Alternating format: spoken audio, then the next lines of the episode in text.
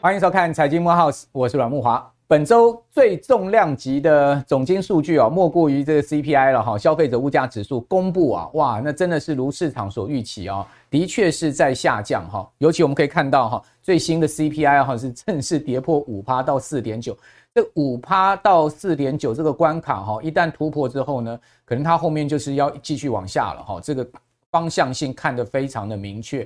哦，尤其是四点九也好于市场预估，因为市场一般都预估是五趴哦，但没有想到我们看到呃美国实际公布出来的数字呢，哈是跌破五趴的状况，但是呢，哈这中间有一个问题啊，就是各位看到扣除能源跟食品的核心通膨哈。核心 CPI 的部分仍然是高挂在五趴之上哈，是五点五哈，而且呢，呃，它的这个往下掉的一个趋势并不是那么明显，尤其是最近这几个月，它比较开始出现一个好，你看到有一点横向走势的味道，也就是说啊，哦，这个核心的通货膨胀才是现在联准会最难对付的部分。好，不过哈，呃，毕竟哈是符合预期，而且 CPI 呢超出预期的这个跌破五趴的情况之下呢。好，美国股市还是有庆祝行情，不过我们发现这庆祝行情并不大，哦，只有科技股表现得比较好，道琼呢反而是收跌的哈，所以在这样情况之下，你看到周四的台股哈开高走低非常明显，尤其是一些中小型股票哈，啊，这个礼拜可以讲是杀得非常重哈，有点筹码松动的味道，这也是值得注意的现象。不过呢，我们可以看到在 CPI 公布之后啊，市场对于后面升息的预期啊，几乎完全打消了。原先呢都还认为说六月啊有可能啊大概百分之二十、百分之三十的升息几率，哇！CPI 公布之后啊，整个升息几率 降到零啊，几乎是到零。换言之，美国的升息循环已经确定哈，进入到这个尾声了啊，非常有可能五月就是最后一次升息，六月暂停升息。现在市场预期啊，今年下半年甚至可能从这个第三季开始，联准会就要降息哦。从现在目前的五趴的利率，各位知道降到多少吗？市场已经预期降到四点二五，也就是说后面有可能会降三嘛。哇，那是降息，不就会迎来一波的资金潮吗？那这个资金会先进到股市，还会先进到债市？这是我们今天要讨论的一个很重要的焦点。也就是在此时此刻，我们已经确认一件事情：升息循环到尾声，下半年有可能降息。如果不降也没关系，是明年一定会降。好，那也就是说降息是必必然事了哈。那在这样情况之下，资金会先进债市，还会先进股市。我们今天有专家来告诉各位，因为现阶现阶段此时此刻，你的资金配置是非常关键的事情哦。哦，尤其是在这个 moment 上面哈，我们今天节目就要告诉你这个重点。但是呢，现在哈看到又有另外一个阴霾在出来，什么样的阴霾？而且呢，看起来这个风暴似乎在成型啊，就是美国债务上限的问题。大家都知道啊，叶伦一直在警告啊，如果说两党不能就债务上限哈提高再次举债的这种协议的话，美国可能会面临一场所谓的金融风暴，甚至会严重影响到经济的增长哈。那包括白宫啊 也给出了一个最惨的一个状况啊，说如果呢美国的债务出现了长期违约，好，所谓违约就是说它没办法偿付利息了，甚至没办法还这个本金了哈。呃，因为举债上限到了，没有办法再提高，好，出现这样状况，长达三个月、一季度的时间，您知道吗？他给出的一个呃情景非常恐怖，这末日情景，说股市要跌四十趴了，标准普尔五百指数要直接砍对半了，好，那美国的失业人数呢会上升到将近一千万人呐、啊，增加一千万的失业人口，好，整个 GDP 跌下去六趴的一个情况，那当然，我觉得他。某种情况是在呃，这个告诉市场啊，如果你们看到这个共和党哈，他们不同意举提高举债上限的话，好，那后面会遇到这样的状况，好，也就是说呢，民主党先摆出了这个阵势，好，告诉你说呢，你一定要呃同意，但是共和党现在目前看起来也是呃负隅顽抗嘛，因为这个礼拜啊，这个礼拜。哦，美国总统拜登在白宫哈就召开了一场椭圆形办公室的会议，他找了谁呢？找了这个共和党哈这个众议院的领袖麦卡锡哈，还找了参议院的领袖，还找了这个呃两党啊两两院的领袖，都全部都到了这个呃椭圆形办公室跟拜登会商。好，但是最后的结果各位看到 没办法破冰啊哈，现在大家还是在那边。呃，打这个焦土战呢，哈，也就是说呢，你来我往，哈，还是没有办法松口，哈，而且呢，呃，麦卡锡讲很清楚嘛，我们其实方案已经提出来了，同不同意是在你们嘛，哦，也就是把球丢回了这个民主党嘛，好，同时呢讲说没有进展，跟记者讲说完全没有进展。事实上哈，我个人觉得这个所谓的债务上限是一个假议题了哈。为什么是一个假议题？因为啊，美国是再多人不愁的一个国家了。讲实在的，它已经是 N 次哈，非常多次的提高举债上限了，哦，每一次都提高哦，最后呢也都是不断的在扩张国债的规模。那为什么这次会卡关？很简单，因为明年总统大选，以及呢，美国现在目前呢是两院分治的状况哈，因为现在参参议院的这个呃多数党是共和党哈，众议呃这个参参议院的多数党是民主党，众议院的多数党是共和党，所以两院分治嘛，两院分治的情况下一定会卡关嘛，哦，因为大家都要这个政治角力哈，大家听得懂就好了，所以在这样状况下，我觉得后面还是会提高。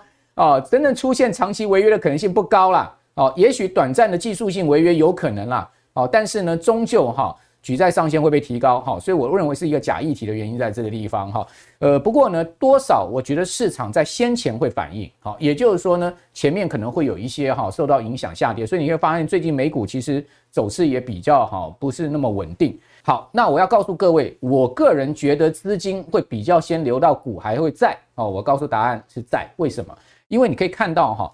这张图很明显哈，告诉你什么？一九八七年到二零二三年这么长一段时间哈，美国在这一段时间里面有好几次升降期的循环。我们所偷偷统计出来的一个状况，各位看到升息尾声，公债、投资等级债券的价值是浮现的。因为现在你不但可以锁利哦，现在目前的殖利率高达四趴五趴，另外一方面你后面还有资本利得，也就是说债券价格涨上去，你还可以赚价差，既锁利又赚价差哦，而降息循环开始，好，或者说停止升息循环，好，我跟各位报告，就是资金开始要持续涌入债券的时刻了。我个人过去的观察是这样，你可以看到这张图上面，哦，这个美国大型股、美国小型股，在这个升息尾声，公债跟公债，哈，美国公债、投资等级债跟美国高收益债相比较之下，你会发现，诶，其实呢，投资等级债的一个表现是最好，它是超过股票的表现哦。这也就是为什么我认为啊，呃，最近。资金是有开始在往这个股票撤离的一个情况，那资金撤离股市呢，当然就往债市走啊，这是很明显的一个的的这个所谓金融市场、资本市场的一个跷跷板现象。好，那我一开始讲那么多哈，大家是要来听另外我们的专家的看法哈。我今天请到了郑天仪郑老师来到我们节目，郑老师精研债券跟精研股市哈。呃，两方面都是很厉害的专家哈，所以我们请郑老师今天来告诉我们，到底整个资金后面会怎么挪移。郑老师你好。啊，大家好啊！那首先我们来跟各位讲到美国的一个债务上限的问题哈。那各位看一下，刚才讲到这个事情有点紧张啊。这没有什么紧张哈，因为 人类最爱写历史哈，最容易忘记历史的教训嘛。那过去的话，我记得在二零一零年，我跟一般的小白一样哈，只要呃看到两党之间的为了这个债的话，呃彼此间哦有不磨合的话，我心里就很紧张。那现在的话，说实在的，呃，你想想看嘛，其实这个。债务上限是一直会重演的，为什么？因为只要是民主国家，它一定有选举。有选举的话，我们不管是民进党或国民党或民主党或共和党选举的话，大家爱开支票嘛，要公共建设嘛。公共建设的话，你说要提高税率的话，那人民就不会选他嘛，哎，一定是举债嘛。所以。呃，所以不管美国或者台湾其他民主国家的话，它将来还是都会有举债上限的问题。是，所以根本美国这个举债上限这个问题根本就可以废掉嘛。哦，就是我们可以。最近是有人这样讲啊，废除举债上限。就就从我们的一个理论来讲啊，事实上就是这个样子哈。对，这个这，所以这个不是问题，大家看一看就好了哈。那当然，除了这个之外的话，我们来跟各位谈一下，就是说有关于银行哈，我们最近的话看到所谓的。呃，西谷银行、瑞士信贷，还包括第一共和银行嘛。那这个银行发生问题的时候，那很多的钱就跑到从银行领出来，就缓冲债嘛，跑出来跑到哪边？债券或是票券嘛。那这个会产生什么现象？也就让呃美国联准会的话不必再升息，因为银行自己在紧缩嘛。为什么？很简单的道理，如果你钱把它放在银行，银行透过放款的话，它可以创造好几倍的货币供给量。简单的讲，像我们主持人拿。呃，如果你拿一千万来我这边呃存款，那我的存款准备率是十趴，也就是说我只要放一百万在银行，九百万我可以放款出去。那放款出去的话，我放到 A 哦这个呃授信者，也就是他贷款者。那贷款者的话，高八万美工坑来领导了，不等都坑来银行嘛。对，那一定放在银行。那银行的话，再提十 percent 的存款准备率，那他还是可以放款八百一十万。这样的一直操作下去的话，它可以创造好几倍的货币供给量。是，但是现在的话，钱都从银行很多从银行退出嘛，到票券债券。那在这种状况之下，它就没有办法创造货币供给量嘛。哦、所以银行本身就在帮我们的联准会在做货币紧缩这一个事情。他在踩刹车。对对，嗯、那所所谓的我们讲到哈，还有一个问题，大家在想说啊，将来是高利率啊，很多人就是会炒议题，看到最近的话通膨这么高啊，利率将来会很高。各位你想想看嘛，我们从刚才讲到将来全世界的债那个吧，举债上限都会提高，也就给他们救急。那你就像日本来讲，日本怎么有可能把利率提高呢？因为日本它的债务占它 GDP 是全世界最高的。所以日本根本不可能把利率提高嘛，所以将来全世界只要民主国家的债务的举债的呃那个金额都会越来越多，那在这种状况之下还要付利息呢？啊，付利息的话，利率当然不能太高嘛。是，所以将来利率一定会往下的，这个是毋庸置疑的。至于这一次的话，利率为什么会那么高？为什么通膨？当然这个如果要探讨下去的话，我个人认为。也是美国的阴谋啦，有很多人在讲说 去美元化，我就在很多节目讲说，怎么去美元化？你要去美元化之前，你一定要有替代者的货币嘛。有很多人在讲讲讲中国，那中国第一个条件就不符合嘛，它它就不是一个开放的。汇率制度嘛，对，那所以这个根本就是呃，跟我们刚才讲到的那个举债上限，那根本不是一体嘛。嗯、所以整体来讲，我个人认为，以目前来讲哈，你如果看到这两个礼拜哈，呃，我们外资在期油的净多单哦，从一万五千多口变成六千多口，又来。到了一万八千多口，我们看到星期三那一天又来到六千口，也就一天减少了九千多口。哦、那这个代表什么意思？嗯、也就是现在股市说实在不是非常稳定。对，那不是非常稳定的状况之下，我个人认为啊，好，以目前来讲，你在投资的配置上，你最好是什么？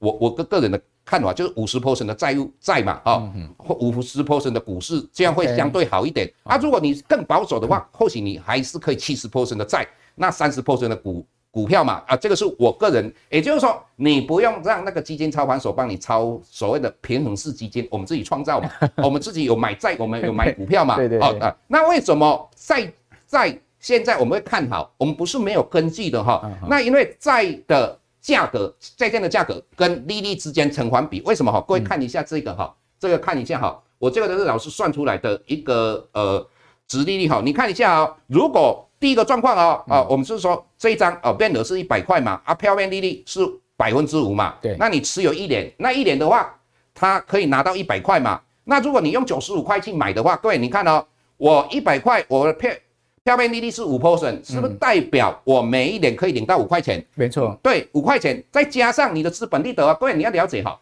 在如果没有卖出去的话，它就没有所谓的殖利率。那每一年配给你的那个叫做当期收益率，简单讲就是当期的报酬率啦。对，所以你看哦，如果九十五块去买，那最后的话，它的殖利率十点二六哦。那同样的思维，我们用第三个状况哦，如果你一百零二去买，那你你看到我是不是当年配了五块钱？嗯，再加上一百减一百零二嘛，也就是说到期的时候我只能拿到一百块嘛，这个是资本损失哦，是价差损失哦。所以你看哦。你的殖利率是不是二点九四？对，那各位你你就了解到说，简单的讲，九十五块的时候，你的殖利率十点二六，对，一百零二块的时候，你的殖利率是二点九四。那简单的讲，就是告诉你债券价格跟利率之间呈现反向关系。所以基本上郑老师已经讲很清楚，债券价格越高，殖利率就相对差嘛。对，那价格低的话，我们相对殖利率，我们得到的利息就多嘛。对，那我们用一个更。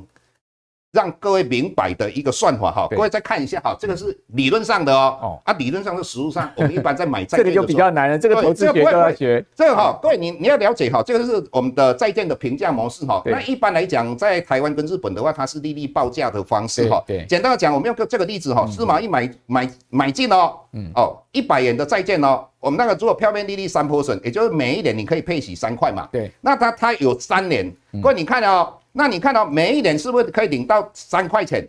那最后一年你又把债券卖掉嘛？那各位你看一下哈，你看下面的一加百分之一，也就代表说，当市场的殖利率哦，各位你看到它到期的时候是不是拿到一百块？是，就代表说它算出来这个百分之一是殖利率。嗯，哦，我刚才讲到，如果没有卖掉债券的话，你算出来就是当期收益率而已。那你看一下一 percent 的殖利率，你的债券价格折回来是九十九点九六。各位只要看到一 percent 跟九十九点九六，那我们这一段期间，各位我们看到的是美国联邦基金的利率，它是从哦零左右嘛，升到现在升了大概有十九码嘛，来到五 percent 嘛。所以你看到、哦、如果殖利率，各位看下面那个哦，当殖利率五趴的时候。嗯我们的债券价格是九十四点五四，你只要知道这样就好了。这个只是给各位了解一下。将来的话，我们的呃美呃殖利率有可能五趴，也就美国联邦基金的利率也可能五趴，又得到一趴，那就代表债券的价格会从九十四点五四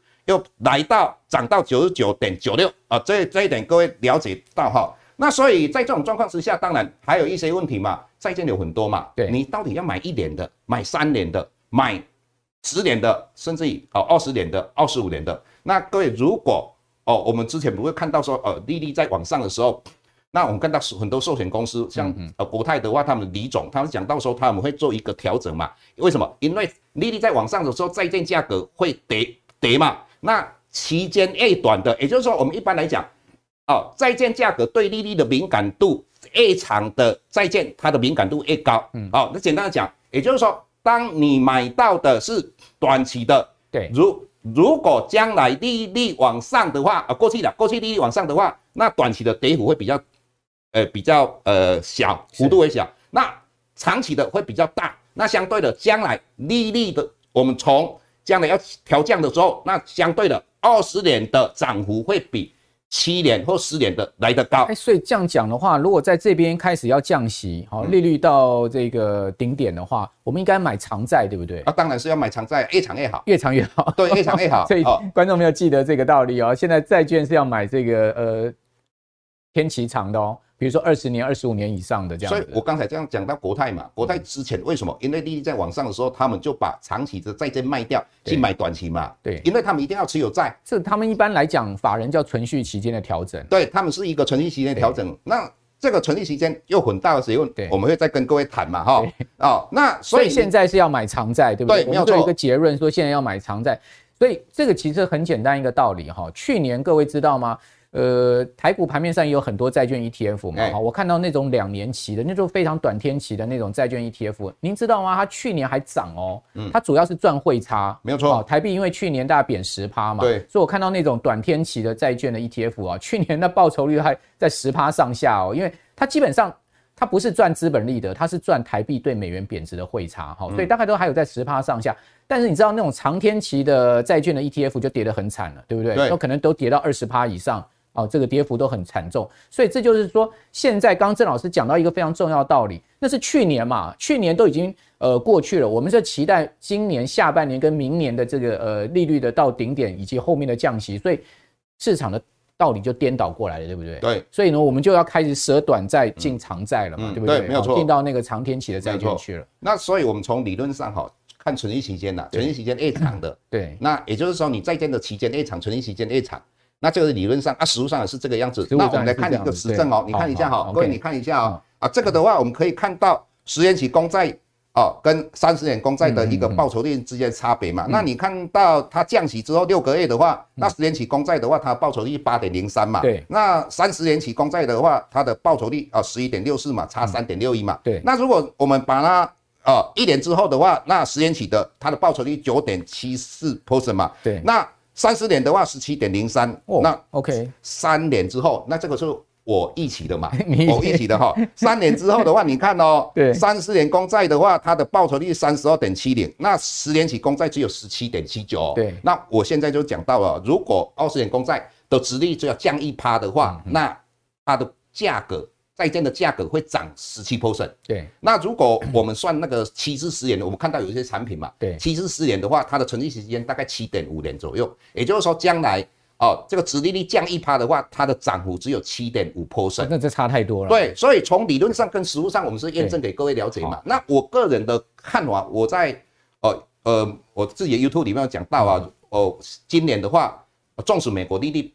嗯哼，没有往下跌，那也是一件好事情。为什么？因为有些人定期定额的哦，可以慢慢买啊。对啊，可以慢慢买啊。那也就是说，它利率一直维持在上面的话，也就是说，你今年不要太在乎它的损益，那你今年是布局的好时机。今年就不要看，买到丢在那边就对。对啊，像我我之前跟你报告过嘛，哦，就主持人报告说，我问你哦，我从过年之后就每天每天买一张。现在的话哈，但是我们最最后我们还是有品质的，为什么要品质？我们要看到那那那个嘛跌的比较深，我们才去买。OK，有时候不止买一张，有时候是买十张，就看如果有价格压下比较多的时候再进去。大概现在进了七十张了，哇，哎。各七十张啊，一个六十几张，一个七十张。大户大户，没有没有，这这就是他们。也就是说，我的意思是说，在这一段期间，也就是说，如果你有一笔资金，那你可以用三个月的时间，那那慢慢去布局。好哦，所以也就是说啊，如果你定期定额的话，那时间越长越好。那我个人认为的话，如果以资本利得来讲的话，那如果存续期间是十七年的话，那你看到十七，如果跌了两两 percent 就好了，是不是三四 percent？那大概我看到目前二十年公债的。ETF 大概每一年的配息大概有三趴左右了，对，好，那如果三趴三年的话是九趴，对，那加起来诶有四五十趴的有机会啊。我们看这一张的话哈，也就是说我们要跟各位解释存续期间跟那个报酬率之间的关系嘛哈。那你看一下哦，我们在市呃市面上的话有很多的二十年公债的呃一个 ETF 嘛，对，那我们把这个是我们整理出来的话，我们看到二十五年哦。美债就是我们看到那个秦力的这一档的话，对，这个二十五年的话，大概存续期间十八年左右了。OK，那二十年的话，大概十七趴嘛，对，十七十七年嘛。简单的讲，如果说二十年的话，将来如果殖利率往下降一趴，那它就债券价格就有。涨十八趴的机会，OK，哦，所以你你看到，哦，我们刚才跟各位就是它的平均存续期间啦。对，我们谈到的是理论上的，那实务上的话，你再看一下哈，我们从这个表哈，OK，哦，它的呃二十五年的话，你看到它的报酬率今年以来是八点二四，是最高。对，那如果你看到那个七至十年的话，报酬率是五点三七，那在你看到如果一至三年的话，只有二点零九嘛，所以理论上跟实务上，其实这件事会我们在。在学校教的东西哈，事实上就是实务上的啦。对，好，跟就是说从存续时间来看债券的涨跌，这个是一个哦，不管实诶理论上跟实务上可以验证的。对，这个我们给提供给各位做参考。好好，那呃为什么要买债券 ETF 哈？其实道理很简单哈，大家都知道哈，债券跟股票相比，债券没有那么好入门。哦，过去大家都觉得说债券是法人的世界哈，都是这个寿险啊，好退休基金啊，然后这些有很大资金的人在呃。这个操作的哈，也确实是如此了哈。因为利率研判其实是最大的艺术哈。那在这样状况之下呢，债券不像股票可以买零股哦。债券最小的交易单位都要一百个单位，你知道一百个单位以面额一百块美金来算，就是要一万美金。所以为什么往往你比如说你到银行啊哈，或者证券公司啊，你说哎我要买公司债，好，他就跟你讲说我们最少哈就要五万美金，好，最少三万美金。甚至呃最少最少都要一万美金，原因就在这个地方。所以一般来讲哈，不是一般投资人这么好可以跨入，更何况你去买一档公司债，它有风险嘛？万一这个公司违约了怎么办？所以我们通常都用 ETF 的方式哈去呃买债哈，因为 ETF 呢它就是，比如说投资等级公司债 ETF，他们买了很多 ETF，好很很多公司债包裹在一档 ETF 里面哈，所以这样状况之下呢，你就会比较。没有那么大的一个单一持债的风险哈，那所以在这边呢，刚刚郑老师也讲到了，就是说怎么样去挑债嘛，好，到底要挑长天期、短天期哈，呃，关键在于哪里哈？关键在于这档债券它的平均所买进的债，平均的存续期间到底有多长？假设说它平均存续期间有十八年，利率下去一趴的话，它价格会涨十八趴，好，这个就是正好颠倒过来的这样的一个状况，所以。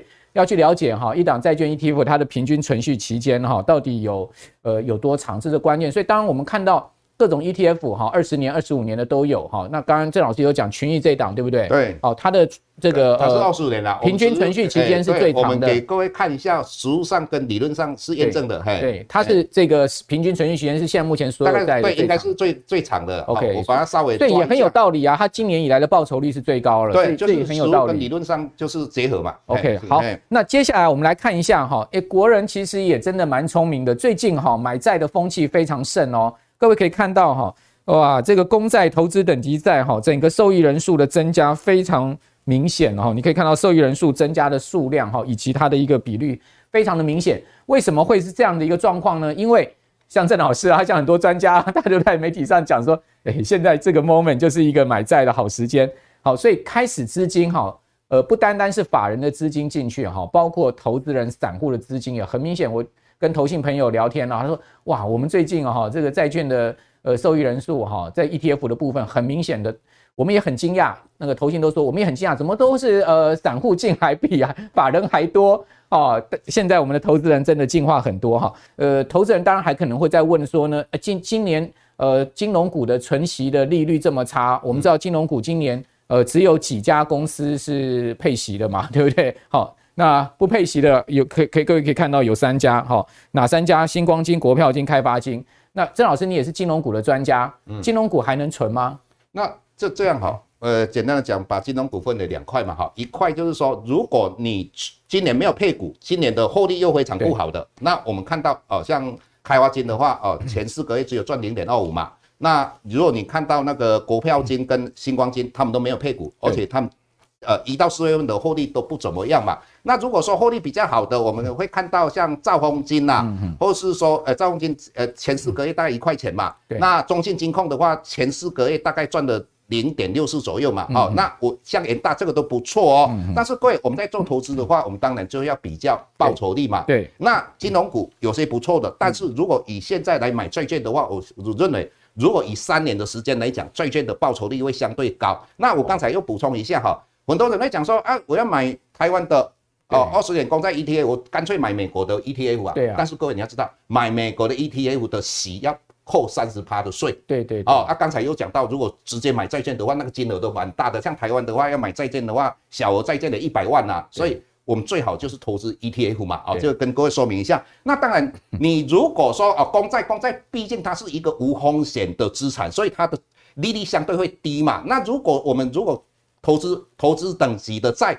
因为它有稍微一点点风险，但是各位你想一个问题嘛，因为它有经过两个的一个考核，怎么考核呢？因为它的平等都在 BBB 以上，甚至于来到 A O A A 好，这个考核。第二个的话，纵使你买的哦这个 ETF 的公诶公司债里面，就投资等级的债里面，纵使有一些有发生一一个问题，就是呃。呃，违约的话，那因为它是 ETF 嘛，可以避开所谓的所谓的非系统风险嘛，也就是说，呃，这个也影响不大，基本上投资等级违约的几率就很低了啦。对，再加上你又是一篮子的这个对对是债券，好组成的 ETF，那风险就更低。那如果你要选择报酬率相对高的，对，那我们当然就是要从投资等级里面去找一些相对的抗通膨，而且是比较呃上下波动不会很大的。对，那当然就是我们在台湾就是。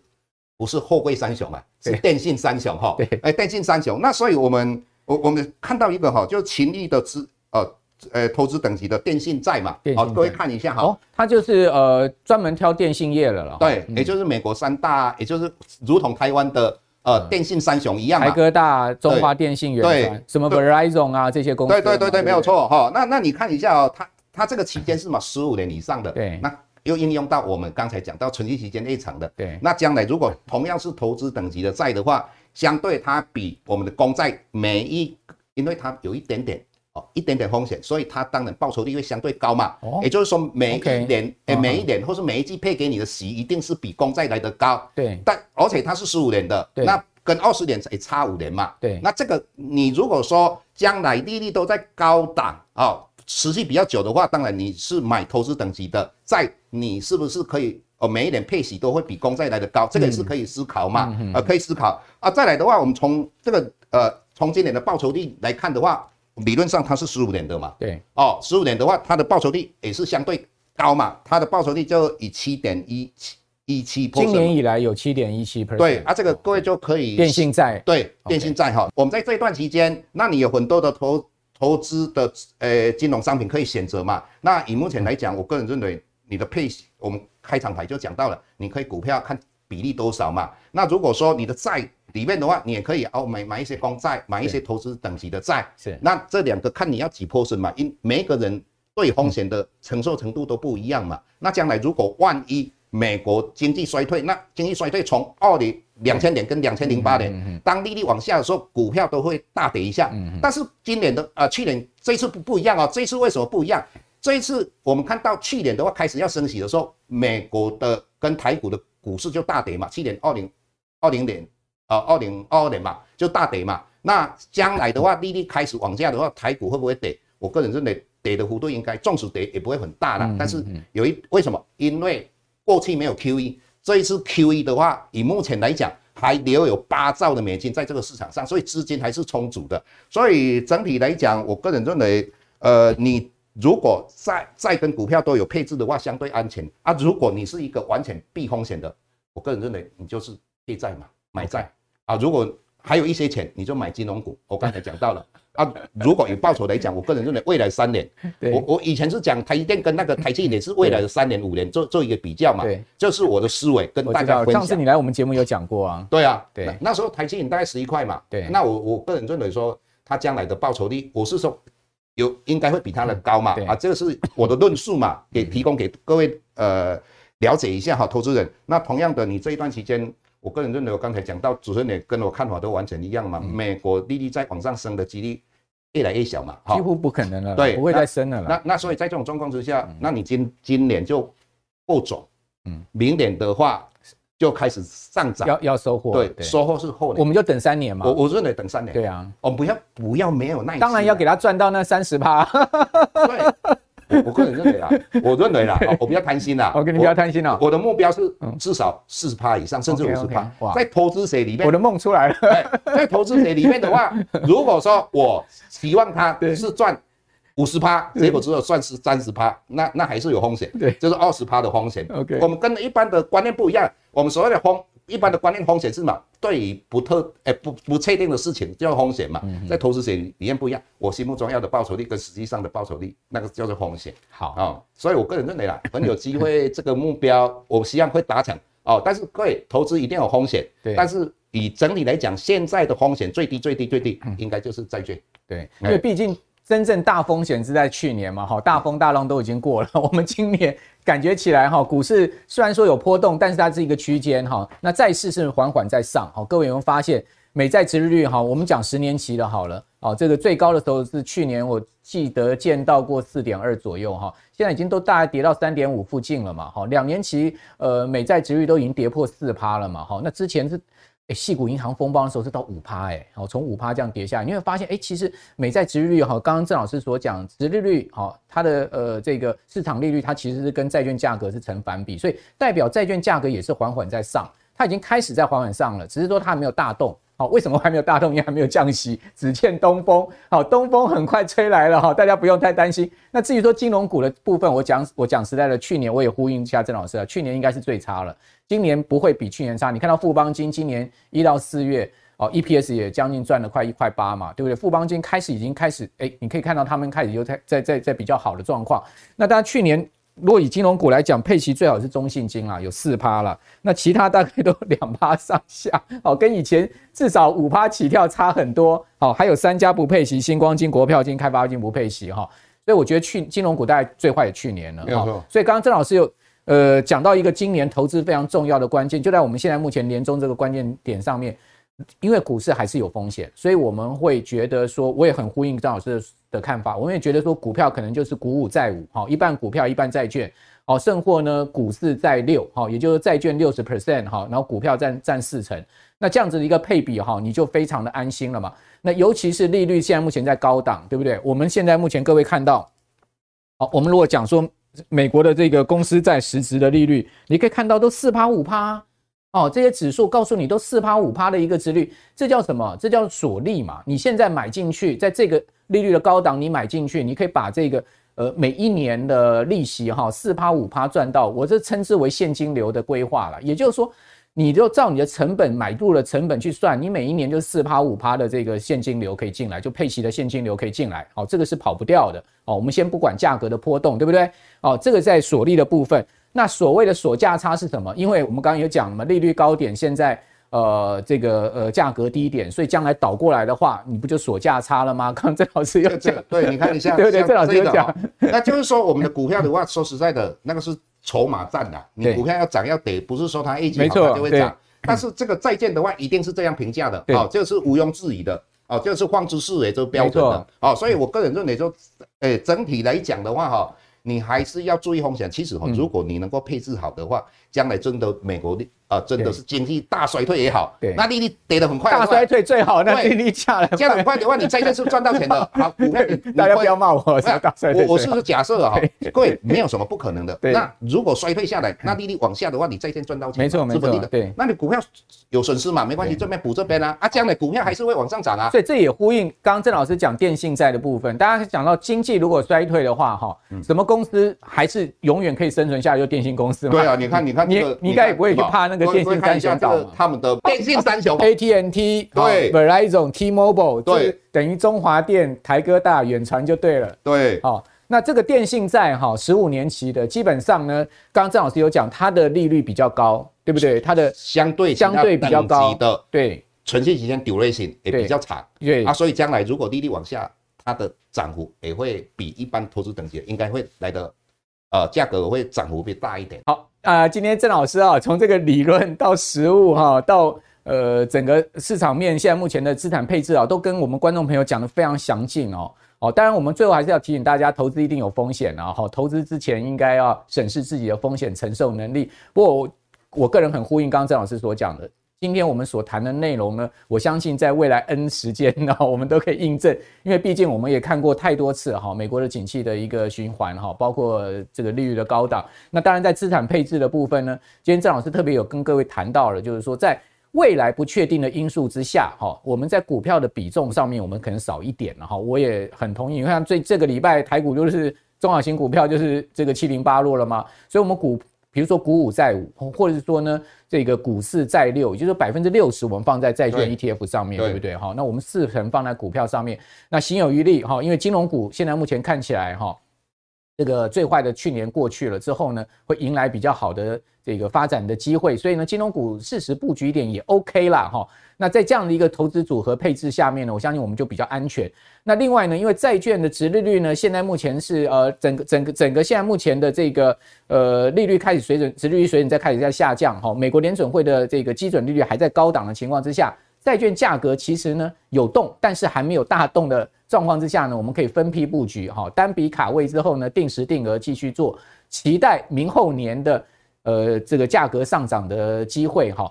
那到底要挑什么债呢？最后总结嘛，我们当然是长天期嘛。那长天期不管是电信债，好，大家郑老师刚谈到了这一档哈，零零七二二 B，好，就是群益电信债，好，是十五年期的哦，好，所以它的本身的存续期间相对比较长一点。那我是从好存续期间来跟呃。